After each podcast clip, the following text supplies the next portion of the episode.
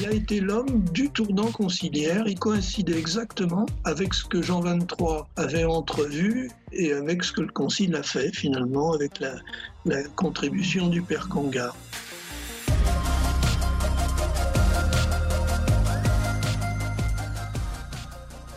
Bonjour et bienvenue à Parésia, votre balado qui prend le temps de penser. Le 20e siècle de l'Église a sans aucun doute été un tournant. Alors que sa première moitié laissait présager une relative continuité dans ses pratiques, son langage et ses priorités, l'ère inaugurée à l'aube des années 1950 a sans aucun doute défié tous ses pronostics.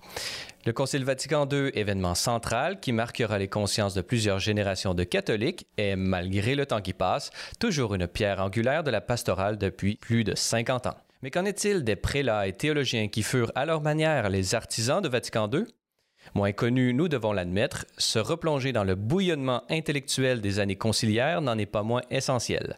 Parmi ces personnalités qui ont forgé cette époque figure sans aucun doute le père dominicain Yves Congar, sur lequel mon invité vient de faire paraître une biographie.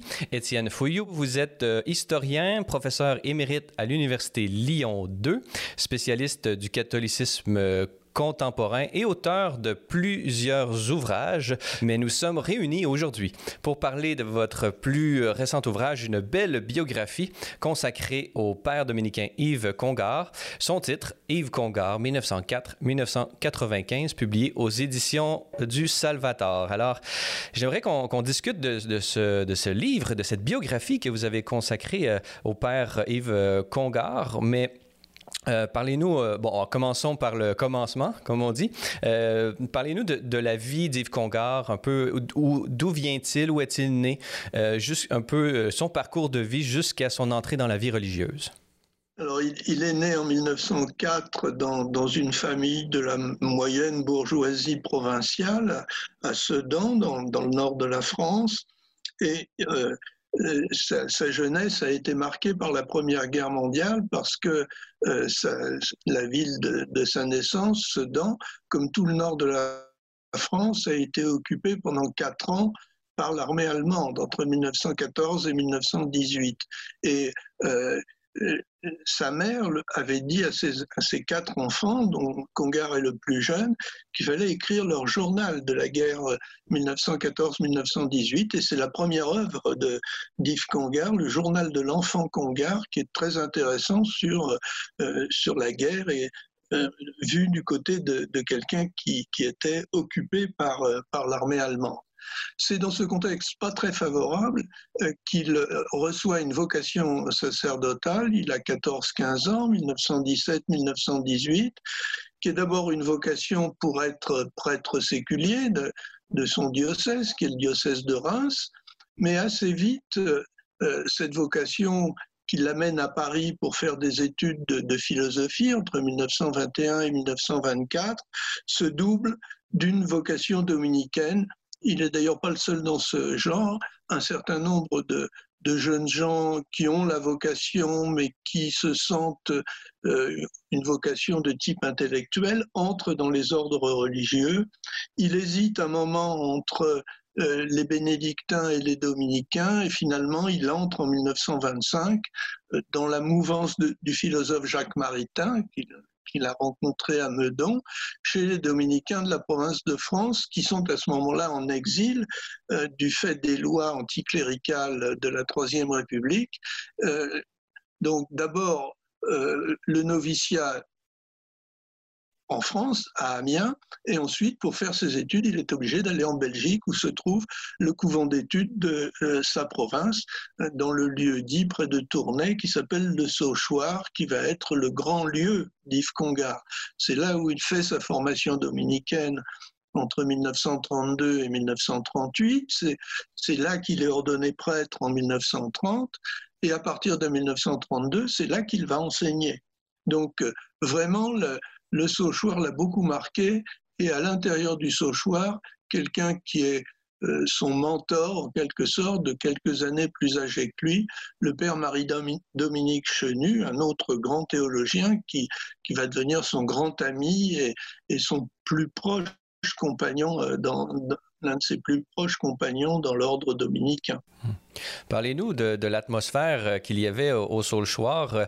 Euh, dans, cette biographie, euh, vous manifestez à quel point ces, années ont été très passionnantes pour le jeune dominicain Yves Congar. Il, était vraiment complètement absorbé par, les études et par la, vie fraternelle qui, s'y déroulait.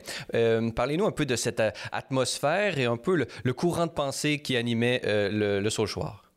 Une de frères euh, donc professeurs, une quinzaine de professeurs et euh, quelques dizaines d'étudiants qui se forment à la fois à la vie religieuse et à, un métier qui est un métier d'apostolat, de, prédication.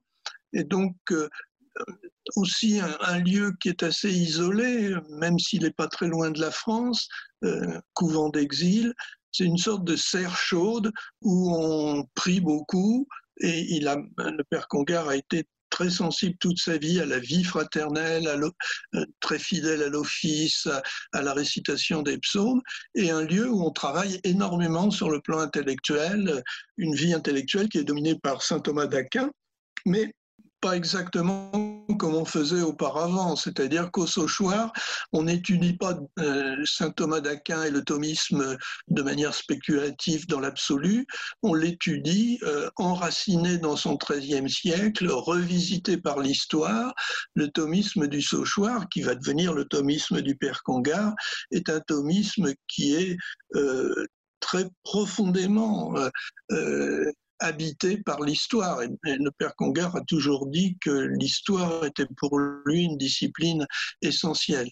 Donc, euh, une orientation un peu différente des études dans d'autres séminaires ou, couvents d'études, qui est la marque euh, spécifique du Sauchoir, celle de, Marie-Dominique Chenu, d'Yves Congar, de, de, de l'ami de Congar, euh, le père Henri-Marie Ferret. Là, il y a toute une équipe euh, qui cherche à rénover la théologie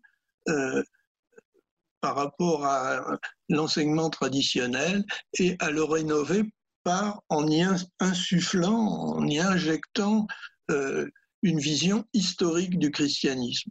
Disons que le christianisme est par, par essence une religion historique et qu'on ne peut pas l'étudier de manière purement spéculative, purement abstraite, comme on le faisait auparavant. Donc là, il y a déjà un, élément d'évolution important qui va faire remarquer le sauchoir euh, des autorités ecclésiastiques euh, de manière un peu soupçonneuse en disant mais c'est pas tout à fait ce qu'on fait ailleurs et euh, le père Chenu devra quitter le sauchoir en 1942 après la condamnation du petit livre où il présente justement la méthode théologique employée au Sauchoir. Mais le père Congar a fait sienne cette méthode complètement pendant ses années de formation et les premières années de son enseignement euh, de la théologie, où il enseigne le traité de l'Église euh, à ses futurs frères entre 1932 et la guerre de 1940. Euh, parlez-nous justement, vous parlez de, climat de suspicion euh, par rapport aux, autorités romaines qui voient un certain danger. Pouvez-vous nous, nous, expliciter quelles, sont les, bon, les vérités ou les interprétations du dogme qui étaient, disons, menacées, entre guillemets, par cette école historique, cette perspective historique sur la théologie de l'Église? On était encore à la, période de la réaction antimoderniste euh, contre cet ensemble d'idées du début du XXe siècle que, le, pape Pie X avait condamné en 1907 et qui voyait euh, deux, dangers dans euh, l'interprétation du christianisme, d'une part l'historicisme, c'est-à-dire une trop grande part euh, accordée à la relativité historique dans le temps, montrant que finalement la doctrine telle qu'elle était formulée au début du XXe siècle, ça n'était qu'une possibilité pour la formuler, qu'il y avait eu bien d'autres formulations dans le passé. Et l'autre danger, c'est de se mettre du point de vue du sujet, le subjectivisme, qui était aussi euh, une, grande inquiétude. Or, au Sauchoir, euh, on avait cultivé ces deux dimensions et on se refusait à ce que la théologie soit simplement un ensemble de règles euh, venues d'en haut, formulées de manière très abstraite, très spéculative, sans lien ni avec l'histoire passée, ni avec l'histoire en train de se faire, et sans lien avec la manière dont les hommes du XXe siècle pouvaient s'approprier euh, cette, euh, cette, doctrine, ces thèses, euh, dans le contexte qui était le leur. Donc, insister sur la relativité introduite par l'histoire et la relativité euh, introduite par le point de vue du sujet, c'était aller au-devant des ennuis avec une doctrine qui était figée depuis 1907, depuis les condamnations de Pidis, et qui avait euh, euh, stérilisé, ça c'est le point de vue du Sauchoir, qui avait stérilisé la, la pensée catholique. Donc, la volonté de la remettre en mouvement de ces deux points de vue était considérée encore dans les années 1930-1940 comme un danger. De notre point de vue, on peut voir a posteriori que le Saulchoir était véritablement un lieu où est-ce qu'on essayait de traduire et donc euh, non pas de, mettre à jour, mais vraiment de tenter à travers les signes des temps de la modernité, de tenter de voir ce que Dieu avait à nous dire à travers notre époque, euh, mais toujours à la lumière de la révélation. Mais au moment même où se produisent euh, les faits, n'y avait-il pas également peut-être des lieux où il y avait quand même ce, ce, modernisme ou l'historicisme et non pas la, la présence de l'histoire, mais l'historicisme et non pas l'importance de la subjectivité, mais le subjectivisme. Est-ce que ces courants avaient une véritable influence à cette époque, euh, selon vous, euh, Étienne Fouillou? Oui, parce que euh, le père Congar ne s'est pas contenté d'enseigner à ses frères. Il a fondé en 1937 une collection chez ses confrères dominicains des éditions du Cerf, une collection sur l'Église appelée Unam Sanctam, dont les premiers livres ont manifesté cette orientation. Euh, son orientation est double, hein. une réforme de l'Église et une réforme de l'Église pour faciliter l'unité des chrétiens. Le premier livre de la collection, c'est euh, aussi le premier livre en langue française sur l'écuménisme, livre de Congar, Chrétiens désunis. Et le troisième livre, peut-être plus important, c'est le livre Catholicisme du père de Lubac, du, jésuite de, euh, de, Lyon Henri de Lubac, que Congar avait convaincu d'écrire ce livre dans sa collection. Or, Catholicisme, avec comme sous-titre Les aspects sociaux du dogme, livre de 1938, est justement euh, une présentation euh, du catholicisme nourrie euh, par l'histoire, par les pères de l'Église, par les grands euh, théologiens médiévaux, mais aussi par des théologiens ou des euh, penseurs contemporains comme le père Teilhard de Chardin ou Maurice Blondel. Catholicisme, dans la collection Congar, c'est une sorte de manifeste de cette nouvelle manière de présenter le catholicisme. Et donc ça, ça dépasse, là, ce sont des livres qui ont un, assez large succès. Ce, ne sont pas des best-sellers, mais enfin, ce sont quand même des livres qui ont un assez large succès et qui dépassent de beaucoup euh, les milieux ecclésiastiques. Toute une série de laïcs cultivés, qui ont des responsabilités dans d'autres domaines, vont s'emparer de ces livres pour nourrir leur foi. Et donc ça déborde. C'est pour ça que ça, ça, inquiète Rome, parce que si ça restait dans un couvent d'études perdu au-delà de la frontière, frontière française, ce serait pas très inquiétant, ce serait pas très grave. Mais à partir du moment où ces thèses se diffusent par des articles, par des livres euh, qui ont euh, une audience extérieure, alors ça devient un danger. Et ceci dès avant la, Seconde Guerre mondiale, dès avant 1940, euh, et bien plus encore après 1945. Et donc, maintenant qu'on a fait le, le, le, parcours, on a décrit euh, cette euh, école du Saulchoir et un peu l'ambiance dans laquelle, euh, théologique, dans laquelle vivait le père Yves Congar et un, certain milieu qui avait une certaine influence également, qu'on a catégorisé de nouvelle théologie, entre guillemets. elle va, pour la vie, dans cette vie du père Congar, elle va être freinée pendant plus de cinq ans par un événement tragique du 20e siècle, qui est la Deuxième Guerre mondiale. Alors, parlez-nous de, de ces années 39-45 Qu'est-ce qui va se passer avec le père euh, Congar? bah, il est, il officier de réserve, il est mobilisé en 1940, il est envoyé sur le front de l'Est, il subit euh, les, difficultés de la drôle de guerre, il voit l'armée, le, pays se défaire, il, est furieux, c'est un homme politiquement, c'est un homme de droite, donc euh, très patriote et qui est, très mécontent de voir comment euh, le pays réagit mal à cette mobilisation au moment de l'attaque allemande, il, y a quelques brefs euh, instants où il est au combat, mais très peu, quelques jours, hein, à la fin du mois de juin et, 1940, euh, et il est fait prisonnier. Euh, il ne sera libéré qu'en 1945.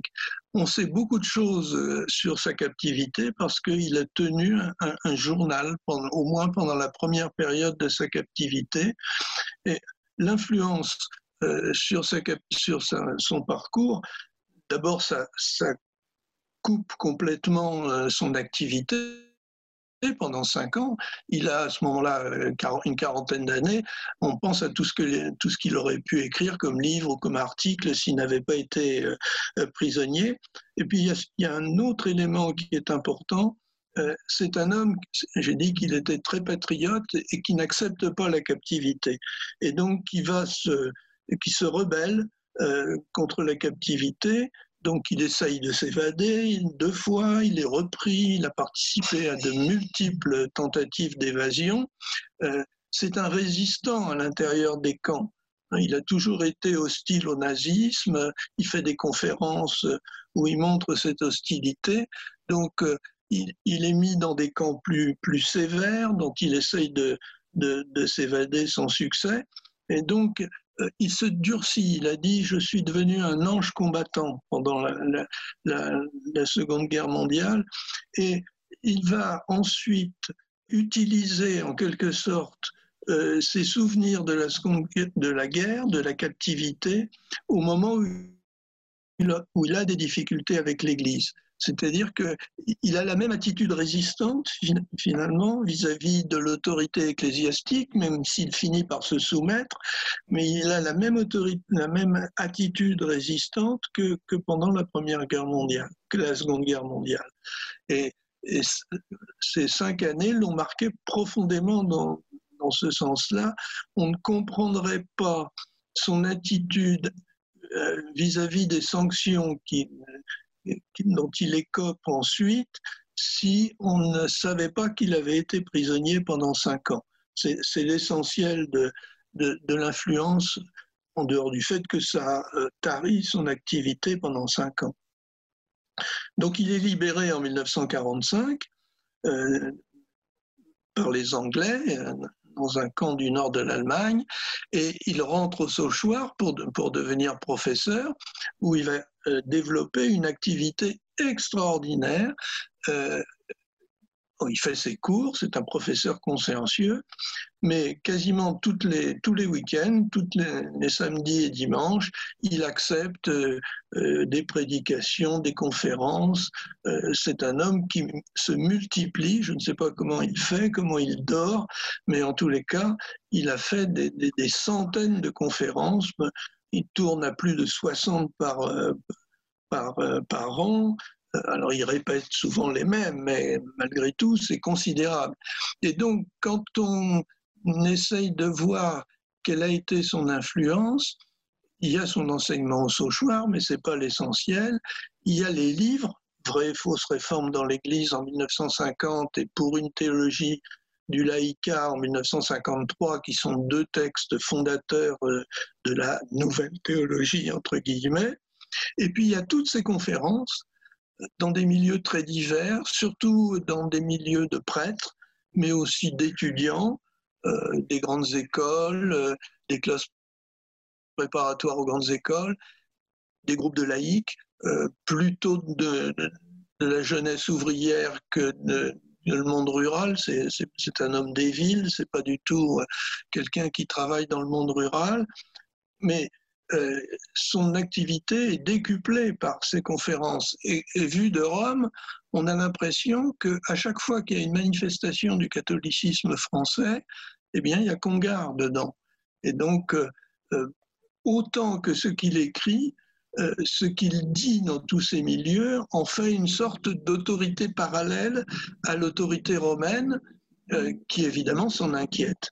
Et donc, il a déjà eu quelques difficultés avant 1940, mais à partir de 1947-48, lui reviennent des bruits euh, de sanctions, de mise à l'écart de l'enseignement au Sauchoir, d'interdiction de publier. Entre 1948 et 1954, ces alertes sont constantes. Et en 1954, euh, le coup finit euh, par tomber. Il est mis à l'écart du Sauchoir, il est convoqué à Rome pour s'expliquer sur ses positions Justement, avant qu'on parle de.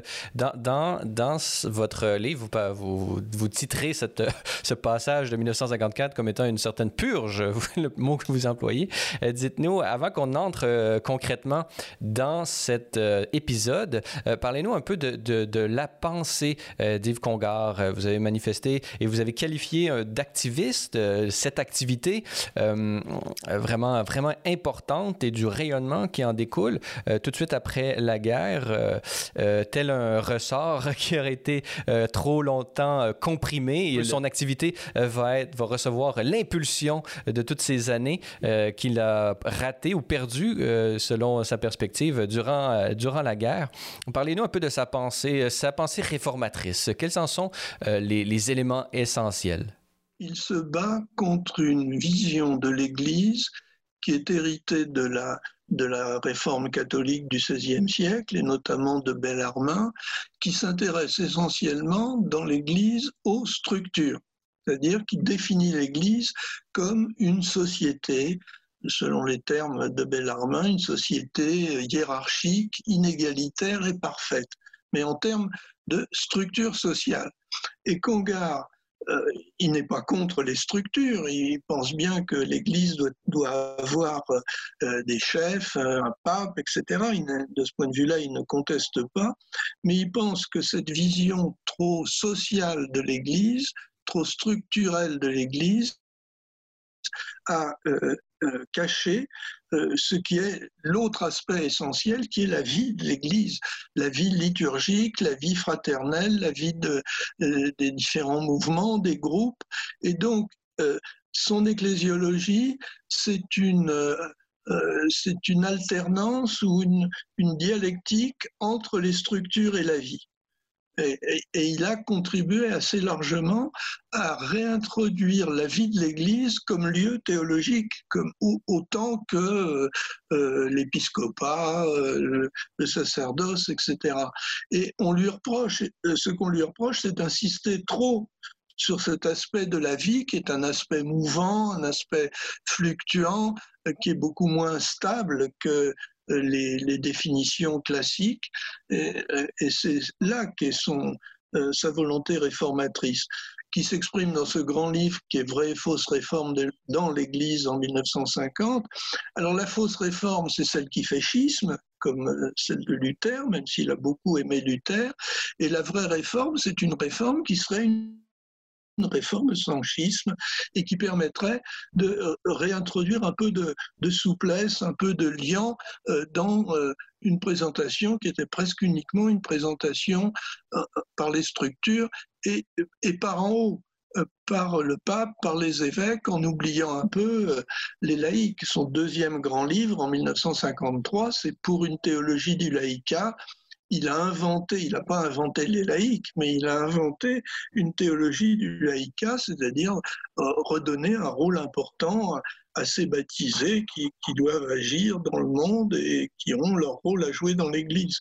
Donc euh, euh, c'est là où est son aspect réformateur qui va coller assez bien avec ce que Jean 23 proposait sous le terme d'aggiornamento et qui colle aussi bien euh, au niveau théologique avec euh, la traditionnelle, ou disons euh, aujourd'hui traditionnelle formule de cardinal John Henry Newman, Saint John Henry Newman, pardonnez-moi, euh, qui euh, parle du développement organique euh, du dogme. Et peut-être n'a-t-il pas incarné au point de vue de l'ecclésiologie et de la pratique œcuménique cette intuition du cardinal Newman, selon vous? Oui, absolument.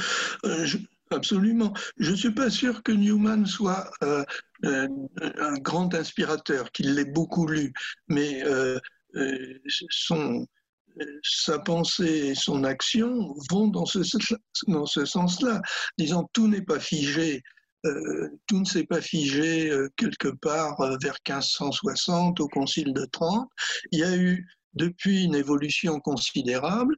Cette évolution continue de, de la vie de l'Église et on ne peut pas euh, présenter l'Église sans tenir compte de cette évolution. Alors, ça ne s'incarne pas pour qu'on garde dans la définition de nouveaux dogmes. Il se méfie énormément euh, de, la dogmatisation mariale. Euh, pendant ces années-là, il dit il y a deux types de théologiens, il y a les mariologues et les autres. Et moi, je, suis du côté des autres et pas des mariologues. Donc, il est réticent, par exemple, à la définition de l'Assomption par Pie XII en, 1950. Donc c'est pas du tout définir de nouveaux dogmes, mais c'est pour, pour euh, développer une présentation d'ensemble de l'Église qui soit plus accessible au monde de ce temps et qui fasse mieux leur part aux différents membres de l'Église sans euh, tout euh, bloquer sur le sommet, sur le sommet de la pyramide, le pape et les évêques. Il a utilisé cette formule un peu difficile d'utilisation, un néologisme, la hiérarchologie. Il, pensait qu'une certaine définition classique de l'Église euh, était une hiérarchologie, et là il est tout à fait euh, hostile à cela, et il est pour une restitution du rôle. Alors ça s'est incarné dans des formules différentes, mais petit à petit ça se condense chez Congar à partir de 1946 dans la formule du peuple de Dieu, qu'il est un des premiers à avoir utilisé euh, bien avant euh, Vatican II et qu'il va contribuer à, à réhabiliter à Vatican II. Et toute euh, cette euh, vision et cette euh, activité du Père Congar et la diffusion de ces idées vont, comme vous l'avez brièvement mentionné, attirer les suspicions du Saint-Office, qui, était, qui est aujourd'hui la Congrégation pour la doctrine de la foi, mais qui était avant l'Inquisition. Et donc, le Saint-Office va, d'une certaine façon, regarder d'un mauvais œil l'activité du Père Congar et de tous ceux qu'on va catégoriser plus tard comme les, théologiens de, de cette nouvelle euh, théologie. Euh, parlez-nous des, priorités du pontificat de, de Pie XII euh, après la guerre et comment elles se sont incarnées dans l'activité du Saint-Office. Pie XII est obsédé par les dangers que court l'Église et notamment par le communisme, le développement du communisme, et il pense que la meilleure manière d'y résister, c'est de faire bloc, c'est-à-dire que il ne doit pas y avoir d'opinions différentes, tout le monde doit faire bloc autour du pape, autour des évêques, comme un seul homme, et ne pas poser des problèmes qui risquent d'introduire des, divergences à l'intérieur de ce corps ecclésial menacé. Et donc, euh, cette politique, elle se développe à divers plans par exemple, en Italie, en, défendant euh, l'idée d'un parti unique des, catholiques, euh, la démocratie chrétienne, de soutenir ce parti, mais aussi en matière théologique. Il ne faut pas qu'on manifeste à l'extérieur des divergences qui pourraient être exploitées par, nos, par les adversaires. C'est d'ailleurs vrai. Hein. Euh, la presse communiste des pays de l'Est a essayé d'exploiter les, divergences intérieures au catholicisme. Donc il faut surtout pas prêter le flanc à ça. Et donc toute voix un peu divergente, toute voix un peu originale doit être ramenée à, l'unité de manière assez, parfois assez brutale, par des censures, des interdictions de, publier ou de parler. Donc c'est dans cette optique, j'ai dit une église en guerre froide ou une église de guerre froide, mais c'est dans cette optique-là qu'il faut comprendre le pontificat de Pie XII. Ça se manifeste aussi, euh, cette euh, volonté d'unité, par de grandioses manifestations à l'occasion soit des canonisations, soit de la, définition d'années euh, jubilaires, 1950, 1954, 1958. On rassemble le maximum de monde dans les rues de Rome pour montrer qu'on peut, on, a des, divisions derrière soi, quoi qu'en pense Staline, et qu'on peut faire euh, être équivalent aux manifestations, grandes manifestations communistes, au Congrès de la paix, etc. Donc il y a cette volonté d'une Église compacte, d'une Église euh, où on ne voit qu'une seule tête, euh, y compris sur le plan théologique, même si ça n'est pas directement lié aux affaires politiques. Congar ne s'est jamais intéressé de manière active à la politique française. C'était vraiment un homme d'église, un théologien. mais il a été pris euh, dans ce mouvement et euh, on a fait des blocages. Euh, quand il raconte que une personne veut acheter son livre pour une théologie du laïcat, qui est un livre énorme de théologie, dans une librairie du, quartier Saint-Sulpice à Paris, le vendeur lui dit, dit à la personne Ah, vous êtes communiste vous voyez le blocage entre euh, euh, cette grosse brique de théologie où il n'y a pas un mot sur la politique et puis les opinions euh, alentour. Si vous commandez le livre d'un théologien qui sent le soufre, vous êtes suspect de communisme.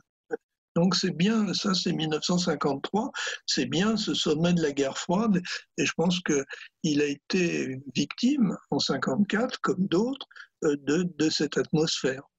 Parlez-nous de ces mesures de répression dont euh, les théologiens comme Yves Congar vont faire les frais euh, durant cette période et peut-être nous, en plus particulièrement, nous disant comment, Yves Congar a dû euh, utiliser les forces qu'il s'était fait durant, durant sa captivité par les nazis. Oui, je pense que ça l'a aidé à, à réagir, mais euh, il a quand même passé une période très difficile. Hein. Entre 1952 et 1957, c'est un homme désespéré. C'est un homme qui pense que euh, tous ses manuscrits iront au tiroir, ne seront jamais publiés et qu'on on ne, on ne verra jamais à l'intérieur de son Église que peut-être il n'avait pas complètement tort, que peut-être euh, son, idée de réforme dans l'Église n'était pas si, si mauvaise que ça.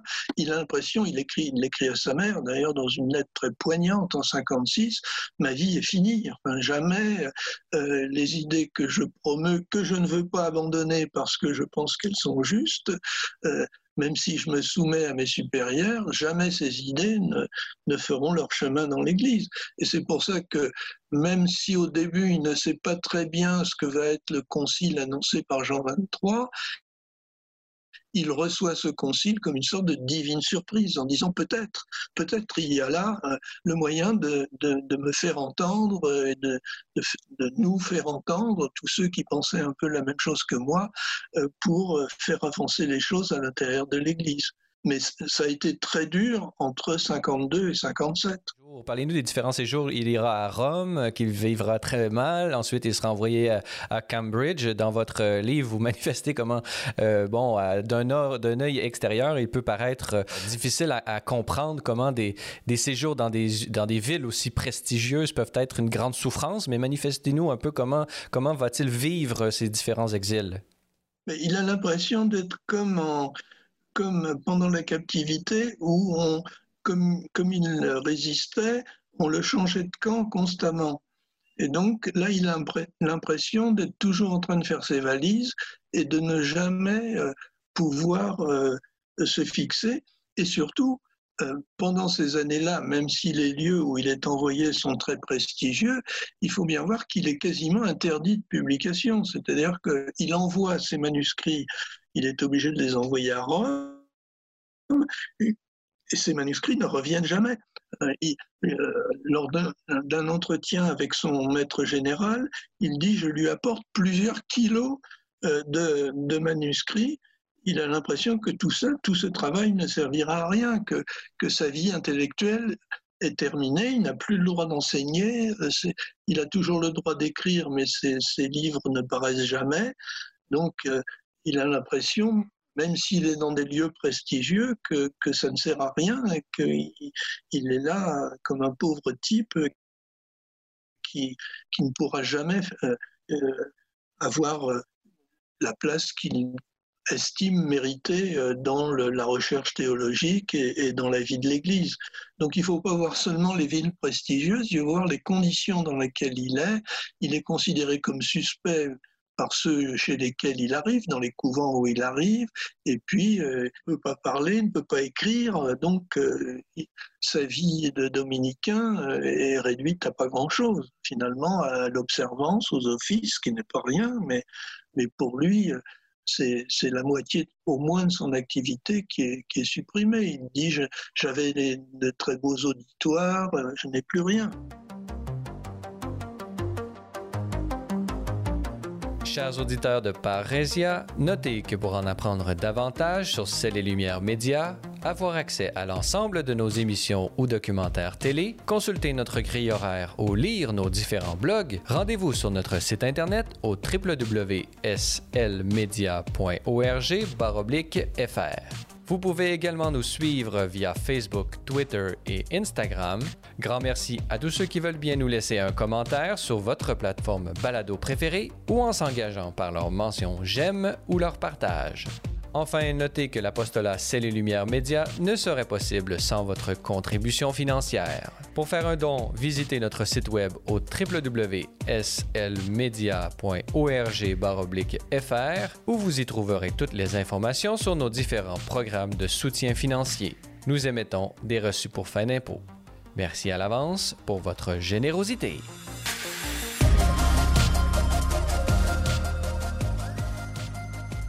Nous sommes toujours en compagnie de l'historien Étienne Fouillou pour parler de sa plus récente biographie euh, dédiée à cette personnalité importante du 20e siècle et de la vie de l'Église, Yves Congar, 1904-1995, publié aux éditions Salvator. Alors, euh, Yves Fouillou, on a vu dans la première partie de, cette conversation, euh, qui est la nôtre, on a vu comment la, la, vue vraiment trépidante qu'a vécu Yves Congar au sur le choix d'abord, et ensuite euh, avec la guerre, où est-ce qu'il a dû euh, vraiment prendre patience, mais il a euh, eu une attitude véritablement héroïque de résistance contre, contre les nazis. Et par la suite, il va se lancer dans une activité vraiment importante au niveau du rayonnement des idées qu'il veut faire connaître, et, et, cela va lui attirer des sanctions de Rome. Et jusqu'au jour où, de, tel un Deus ex machina, euh, Jean 23, le nouveau pape, fera l'annonce de concile qui euh, se tiendra euh, dans les années suivantes, cette même annonce. Et vous nous avez dit à quel point cette, cette annonce du concile Vatican II vraiment va, va réveiller beaucoup d'espoir en lui. Parlez-nous un peu de, des commissions préparatoires, comment va se préparer le concile et comment Yves Congar va passer d'un théologien exilé à un, un théologien dont Rome fait appel pour ses compétences, en, particulièrement en termes d'œcuménisme. Euh, Étienne Fouillou. La composition de, la commission théologique préparatoire, qui était la, commission principale, elle est entre les mains du Saint-Office. Donc on peut être surpris que euh, malgré tout, deux des sanctionnés des années 1950 soit le père de Lubac, le jésuite de Lyon, et le père Congar, soit malgré tout recrutés comme experts par cette commission. D'après ce qu'on sait maintenant avec les documents romains, euh, ceux qui euh, ont euh, composé cette commission se sont dit on ne peut pas être qu'entre nous, il faut qu'il y ait au moins un ou deux personnages connus pour être en désaccord avec nos idées euh, classique d'une église, forteresse assiégée, etc. Et c'est un peu dans ces conditions, peut-être avec l'appui euh, de, Jean 23 lui-même, mais on n'en est pas bien sûr, que Congar et de Lubac ont été intégrés à la commission théologique préparatoire. Mais pendant toute la préparation du concile, ils sont spectateurs de la rédaction de textes qui vont euh, à l'encontre de ce qu'ils souhaitent. Ils n'ont pas tellement la voix au chapitre, euh, ils sont minoritaires, ils essayent de faire passer quelques petites choses, mais Congar est, très déçu. Il dit euh, Je suis l'otage de cette commission, finalement, qui est dirigée par, par ceux qui ont contribué à me faire condamner, pour être, pour être clair. Euh, d'ailleurs, celui qui l'a interrogé au Saint-Office en 54 est un membre éminent de, de, cette commission. Donc pendant longtemps, il a l'impression qu'il perd son temps, euh, qu'il n'arrivera pas à se faire entendre. Et ceci est encore le cas jusqu'au, euh, jusqu'à la première session du Concile, où il voit avec surprise, même s'il commençait à se douter que les choses se passeraient ainsi, que les textes rédigés par la fameuse commission préparatoire et qui ne lui plaisent pas du tout, eh bien, ne plaisent pas non plus à la majorité du Concile. Et donc, euh, au cours de la première session, on voit au moins un de ces textes être renvoyé euh, pour euh, une nouvelle écriture, le, texte sur la révélation, en novembre 1962. Donc, il s'aperçoit que le Concile ne suit pas exactement cette commission qui pour laquelle il n'avait pas, une grande estime. Et à ce moment-là, il pense que les choses vont être possibles. Et puis, il est expert, donc il peut assister aux, réunions conciliaires. Et à ce moment-là, il s'aperçoit que beaucoup d'évêques viennent le voir, le saluent avec une grande amitié, le remercient pour son travail. Donc il s'aperçoit qu'il euh, a une audience euh, dont il ne se doutait peut-être pas, que tout le monde le, congratule, le, félicite. Donc euh, les choses sont en train de bouger. Et elles bougent de manière très importante et euh, qui sera décisive en 1963, quand il est question de refaire le schéma sur l'Église qui n'a pas véritablement le schéma de la commission théologique préparatoire, qui est un schéma très classique, très, très contre-réforme, qui n'a pas été présenté parce que le cardinal Ottaviani, qui était le président de la commission, a dit de toute façon, euh, vous ne le trouverez pas, il disait à l'Assemblée, vous ne le trouverez pas assez écuménique, assez pastoral, donc euh, je ne le présente pas. Quand il est question de le refaire, et qu'on le refait sur un schéma qui ne vient pas des milieux romains, mais qui vient de Louvain, eh bien, on ne peut pas refaire un schéma sur l'Église sans faire appel au père Congar parce qu'il est un des ecclésiologues catholiques les plus connus. Et donc, ce sont les Belges, euh, les experts belges qui euh, sont les maîtres d'œuvre du schéma, euh, qui disent mais il faut faire appel au père Congar. Et à partir de la première intercession, donc en mars 1963, il est associé à la rédaction du nouveau schéma sur l'Église, celui qui va aboutir, après toute une série de modifications, à la constitution conciliaire sur l'Église, Lumen Gentium. Donc son statut, en quelque sorte, d'opposant euh, ou de de, condamné cesse euh, véritablement en 1963 et de 63 à 65 il fournit un travail considérable, alors qu'il est déjà malade, de rédaction, d'examen des différentes modifications proposées par les évêques, un travail considérable. Il est sans doute l'un des théologiens qui a le plus travaillé matériellement à la rédaction des textes conciliaires à partir de 1963. Il a participé à la rédaction de 8 des 16 documents conciliaires parmi les plus importants, alors, il n'était pas tout seul, hein. c'est pas lui qui a fait le concile, c'est une œuvre collective, mais euh, il y a joué un rôle important. Et euh, il a su, euh, lui qui était un homme assez raide, dont les colères étaient, étaient célèbres, il a su s'adapter, c'est-à-dire qu'il a, il a assez vite vu qu'il ne pourrait pas faire passer sa pensée telle qu'elle qu'un concile, n'était pas fait pour canoniser la pensée d'un théologien, et que l'œuvre conciliaire était une œuvre plurielle, euh, et donc il s'est inséré dans ce processus de tricotage de, très complexe des textes avec un certain sens du compromis, de capacité à écouter les autres, qui a fait que euh, a véritablement joué un rôle important parce qu'il a il a considéré que euh, ce qu'il faisait était de l'ordre du possible. Il disait, je on ne fera pas passer tout ce, qu'on euh, souhaitait faire passer, mais si on en fait passer 5%, ça sera déjà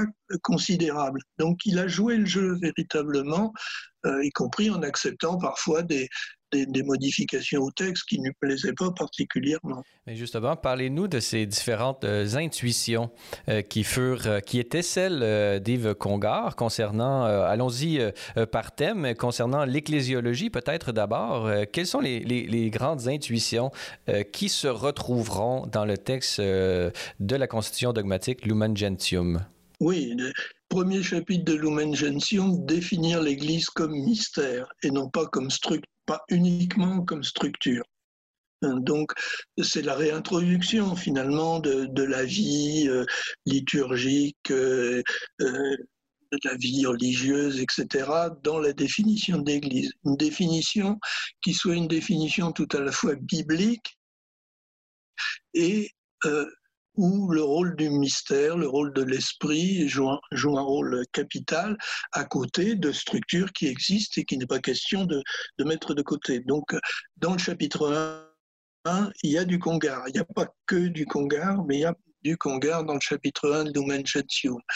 Deuxième apport, il n'est pas le seul non plus, mais dans euh, la première mouture du schéma rénové, le deuxième chapitre était sur la hiérarchie et le troisième chapitre était sur euh, les fidèles. Congar a été de ceux qui ont abouti à intervertir les deux chapitres et de mettre aussitôt après les définitions, le chapitre 1, la définition de l'Église, le chapitre 2, le peuple de Dieu, et non pas la hiérarchie. Alors la hiérarchie, elle arrive à sa place au chapitre 3, mais l'ordre des priorités a été déplacé. C'est autre, un, autre apport majeur de Congar. Je pense que c'est les, deux principaux. Après, il a travaillé euh, parfois au millimètre sur les textes, mais si on parle des, apports principaux auxquels il a contribué, ce sont ces deux-là ils sont les plus importants, à mon avis. On vient de parler au niveau de l'ecclésiologie, euh, mais comme vous la qualifiez vous-même, une autre vocation du Père Congar, c'est celle de l'œcuménisme. On pourrait dire euh, d'une certaine façon que son, sa théologie œcuménique euh, découle de cette, de cette vision de l'Église, de sa perspective ecclésiologique. Parlez-nous de sa vision de l'œcuménisme comme priorité et comment elle va se déployer et s'incarner aujourd'hui dans les textes de Vatican II son écuménisme est très lié à son ecclésiologie. Sa thèse de doctorat en 1931 au Sauchoir, c'est sur l'unité de l'Église, la note d'unité de l'Église. Et il a toujours pensé que euh, sa vision rénovée de l'Église était favorable à un rapprochement entre les chrétiens séparés ce rapprochement, il l'a vécu personnellement, il a été très marqué euh, par Luther et par ses voyages en Allemagne avant, le nazisme, dans les années, au début des années 30, euh, où il a visité les hauts lieux de, de la vie de Luther. Et puis aussi, il a voulu rencontrer des chrétiens séparés, ce qui ne se faisait pas beaucoup à cette époque-là. Et donc, il a véritablement joué le jeu du dialogue, de la rencontre avec de, jeunes protestants, d'intellectuels protestants ou avec de, jeunes orthodoxes. Et donc, son écuménisme est nourri de cette fraternité, de cette communauté de communion avec, euh, avec des frères séparés. Alors son écuménisme, c'est deux choses. C'est d'une part l'idée qu'il y a euh, chez les chrétiens séparés de Rome des valeurs chrétiennes qui ont été moins bien euh, valorisées ou moins bien développées à l'intérieur du catholicisme. Par exemple, pour les protestants, le, la grande familiarité avec la Bible, qui était beaucoup moins développée euh, dans les années où il se formait, où Congar se formait à l'intérieur du catholicisme, ou le rôle du Saint-Esprit chez, les orthodoxes euh, dans la, théologie trinitaire catholique, on insistait sur le Père et le Fils, le Saint-Esprit était moins valorisé qu'il ne l'était en Orient. Donc d'une part, il y a des valeurs qui sont mieux conservées euh, chez les frères séparés peut-être souvent que chez les catholiques, et c'était déjà une, pierre dans son jardin, parce qu'à Rome, ceci n'était pas accepté.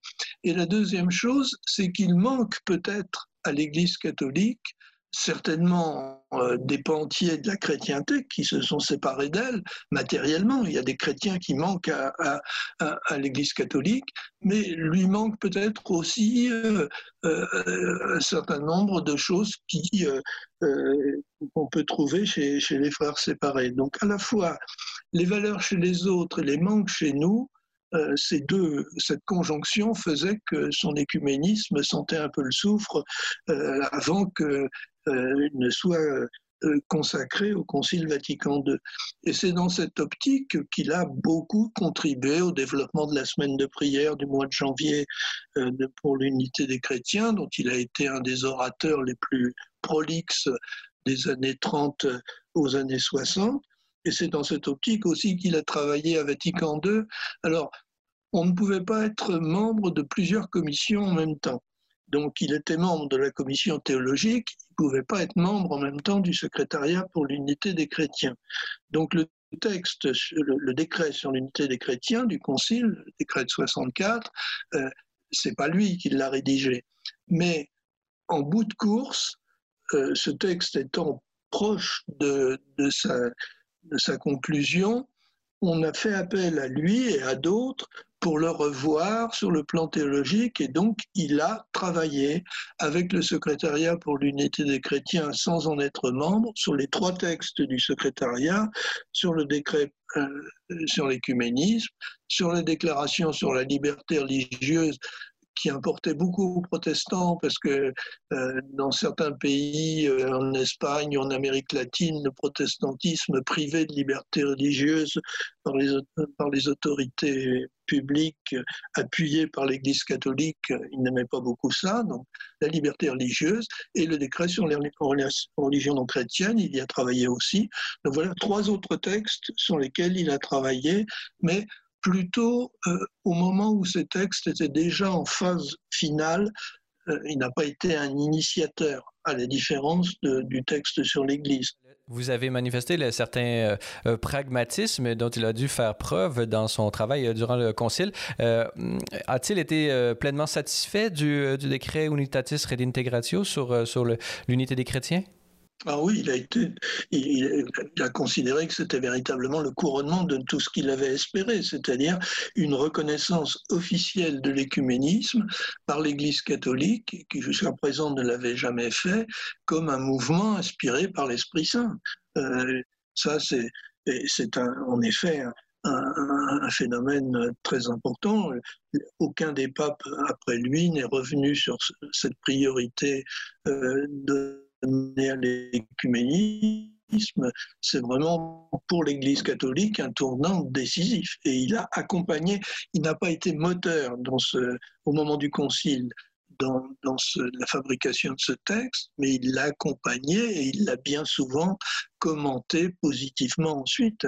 Il est tout à fait favorable à ce texte. Sur la liberté religieuse, c'est un peu plus compliqué parce que c'est un théologien et il est très attaché à l'histoire et il sait que les papes du 19e siècle ont condamné la liberté religieuse. Et il ne voit pas tout de suite au début, à Vatican II, comment on peut essayer de concilier le texte qui va être voté, qui accorde une certaine liberté euh, euh, d'opinion en matière religieuse, avec les condamnations du XIXe siècle. Et donc ça, ça le chagrine comme historien et comme théologien. Mais assez vite, il, accepte euh, cette déclaration qui, qui aussi est un, un élément déterminant dans, dans l'œuvre du Concile. D'ailleurs, il suffit de voir les oppositions du côté de Monseigneur Lefebvre. Euh, quelles sont-elles Elles? Sont euh, à la liberté religieuse et à l'écuménisme, en, dehors de la liturgie et de la collégialité. Euh, maintenant, parlons euh, de l'après-concile, cette période post-conciliaire qui a été euh, qualifiée par plusieurs de, crise, période de crise pour l'action à l'intérieur de l'Église et peut-être plus particulièrement une crise qui s'est vécue en Occident parce qu'on sait qu'au même moment, en Afrique et en Asie, il y avait un bouillonnement de la vie et vraiment l'évangélisation allait à plein régime, pourrions-nous dire. comment va se vivre pour le Père Congar ces années d'après-concile, Étienne Fouillou? Après le concile, d'une part, il est devenu le théologien conciliaire par excellence. Il a, a, une réputation universelle, mais cette réputation se heurte à son état de santé à partir de, de, de 1967-1970. Euh, la maladie nerveuse qu'il a contractée depuis longtemps le rattrape et, donc il ne peut pas euh, honorer toutes les invitations euh, qui lui sont données à cause de cette maladie. Euh, il devait venir au Canada euh, et finalement, il s'arrête en, Amérique du Sud, il doit être hospitalisé et il n'est jamais venu finalement au Canada, même s'il a participé par un texte au colloque auquel il, devait parler. Donc les deux phénomènes se, se contrarient. Et sur le plan intellectuel, c'est un homme de, de, juste milieu, c'est-à-dire que euh, il, est, désolé que euh, le Concile Vatican II n'aboutisse pas au renouveau de l'Église qui était attendu, mais qu'il soit suivi d'une crise euh, qu'il ne, nie pas et qu'il décrit, mais ça, ça, ne le rend pas pour autant aigri ou pessimiste comme certains de ses amis qui avaient appuyé la réforme de Vatican II et qui se sont dit on en a trop fait, euh, si la crise arrive, c'est de la faute euh, du Concile, c'est de la faute de Vatican II. Congar n'est pas dans cette position-là. Ce n'est pas non plus un optimiste béat qui dit tout va bien dans le meilleur des mondes. Il sait, bien qu'il y a une crise et il analyse cette crise, mais il essaye de, maintenir un, optimisme prudent, euh, en tous les cas de, veiller justement à être très attentif à tout ce qui se passe à l'intérieur de l'Église, et il applique ses théories sur la vie de l'Église, et donc à chacun des interlocuteurs que dans son dans sa, sa, chambre de malade, il voit, il demande qu'est-ce qui se passe, expliquez-moi les courants intellectuels, expliquez-moi les, les courants euh, apostoliques. Je ne peux pas les suivre personnellement puisque je suis cloué dans ma chambre d'hôpital, mais il est très ouvert, il lit toujours énormément, il essaye de se tenir au courant et il continue à écrire énormément. Mais euh, ces grands livres, à mon avis, sont, sont, derrière lui. Il y a beaucoup de livres après. Euh, euh, Vatican II, notamment la trilogie sur l'Esprit Saint, parce qu'il il a bien entendu euh, ce qu'ont dit les orthodoxes encore au Concile, les observateurs orthodoxes, que, l'Église catholique, c'était l'Église de Pierre, que les, plus que l'Église de Jean, et, donc euh, le Saint-Esprit restait quand même euh, la personne pauvre un peu délaissée de, la Trinité. Et donc, il a voulu colmater cette brèche. Il y a, une trilogie, trois livres de Congar sur le Saint-Esprit à la fin de sa vie, qui sont de beaux livres. Mais je pense que les problèmes se posaient différemment et que euh, c'est vraiment, un théologien daté par l'épisode conciliaire. Et que tout ce qui concerne ensuite euh, la contestation des sciences humaines, euh, l'interpellation de, la psychanalyse ou d'autres, ou, du structuralisme, tout ça euh, n'est pas de, son esprit, de son époque. C'est un homme, on n'en a pas beaucoup parlé, mais euh, il n'a pas fait sa formation philosophique chez les dominicains. Il a fait sa formation philosophique dans un séminaire parisien très classique. Je pense que s'il avait fait sa formation au Sauchoir, elle aurait été plus ouverte. Donc c'est quelqu'un qui connaît admirablement la théologie médiévale et la théologie de la contre-réforme, mais qui connaît mal euh, la, philosophie contemporaine. C'est quelqu'un, je ne suis pas sûr qu'il ait lu jamais euh, ni Heidegger, ni Karl Jaspers. Donc, sa formation euh, philosophique est limitée et l'empêche euh, de pénétrer vraiment ou de comprendre vraiment les courants qui se développent euh, dans les années 70 et autres, où tous ces jeunes confrères sont formés à cette, à cette philosophie et à cette théologie-là, et, et, donc, il y a une sorte de hiatus. Euh, à la fin de sa vie, il a dit Eux, ils habitent le monde, moi, j'habite l'Église. Je pense que la, la, la, la, formule est assez belle et, et résume bien ce, qu'il, ce, ce parcours. Même s'il cherche à s'informer, mais il se sent lui-même dépassé. Je me souviens dans une de nos rencontres, moi je l'ai connu entre 1967 et sa mort, euh, il me dit comme ça de, manière assez brusque, comme il savait faire, expliquez-moi ce que pense Michel de Certeau, ce jésuite français qui était lui très frotté de sciences humaines, euh, tout à fait informé de tous ces courants. Bon, j'ai essayé, moi, j'étais pas sûr moi-même de comprendre bien ce que disait Michel de Certeau, mais euh, il cherchait à s'informer, Congar, mais c'était plus son monde, c'était d'autres questions, d'autres, problématiques.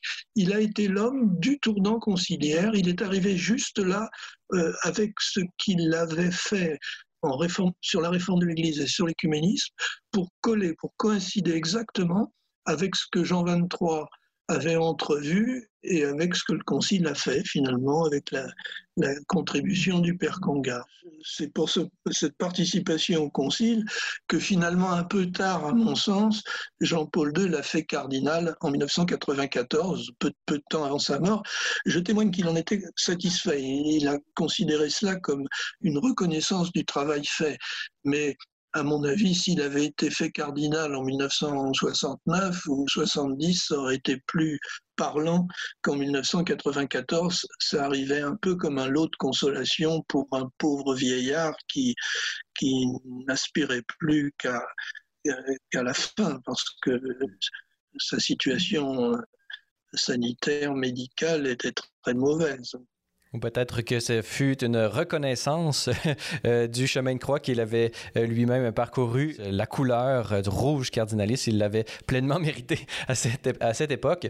On peut penser aussi que justement l'apport du théologien peut-être participé de cette dualité de formation et de cette interprétation de saint Thomas entre une théologie spéculative et une philosophie spéculative qu'il a appris à Paris et complété par le Saulchoir, une école plutôt portée sur l'approche historique. Cette dualité, cette complémentarité de deux approches ont peut-être nourri euh, vraiment sa pensée et la structure de sa pensée qui a mené à, ce qu'on a euh, discuté aujourd'hui dans cette conversation. En terminant, Étienne Fouillou, pouvez-vous nous, nous, dire euh, quel est l'héritage aujourd'hui en 2021 du père Yves Congar? Pourquoi est-il particulièrement pertinent d'étudier ça et de retrouver et de redécouvrir la figure du père Congar aujourd'hui?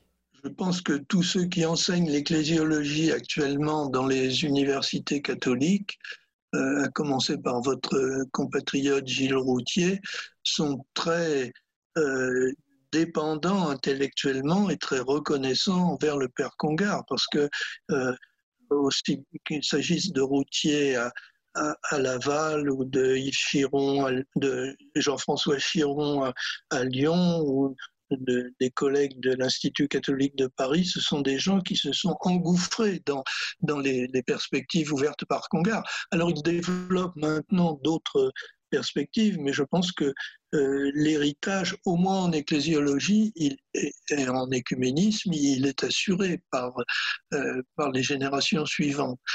Sinon, je pense que en dehors de ces deux secteurs-là, qui sont des secteurs importants, euh, la pensée du Pierre Congar a plutôt vieilli et pas très bien vieilli. Je pense pas que euh, des, euh, des, philosophes, des, théologiens qui s'intéressent aux problèmes dogmatiques en dehors de l'Église se, réclament beaucoup de, de Congar, sauf comme d'un grand aîné. Mais les deux aspects qui ont le moins vieilli, c'est son ecclésiologie et son écuménisme. Très bien. Alors, euh, Étienne euh, euh, Fouillou. C'est tout le temps que nous avions malheureusement pour cet épisode du balado euh, Parésia. je rappelle à nos auditeurs que vous êtes historien, professeur émérite à l'Université Lyon 2. vous êtes un spécialiste du catholicisme contemporain. Vous avez publié de nombreux ouvrages, dont deux biographies, l'une de François Varion en 2007 et une autre sur le cardinal Tisserand en 2011. vous avez publié plusieurs essais. je note en particulier Une Église en quête de liberté, la pensée catholique française entre modernisme et Vatican II, publié aux éditions des Clés de Brouwer, ainsi que Les chrétiens français entre crise et libération, publié aux éditions du Seuil. Et aujourd'hui, nous étions réunis pour euh, parler euh, de la figure à laquelle vous avez consacré une biographie publiée aux éditions Salvator, Yves Congar, 1904-1995. Alors, Étienne Fouillou, merci beaucoup d'avoir été avec nous aujourd'hui. Merci beaucoup à vous. Voilà, c'est tout pour notre balado de cette semaine. N'hésitez pas à communiquer avec nous via Facebook ou Twitter si vous avez des questions ou commentaires concernant nos thèmes ou nos invités. C'est toujours un plaisir de vous lire et d'entendre vos réactions. La semaine prochaine à Parésia, je recevrai l'historien Dominique Laperle pour parler de son plus récent ouvrage, Faire projet d'un héritage, la réception du Concile Vatican II chez les religieuses de l'archidiocèse de Montréal. Parésia, une production Celle et Lumière Média, je suis Francis Denis et n'oubliez pas que la parésia de la foi doit correspondre l'audace de la raison. Allez, bonne semaine.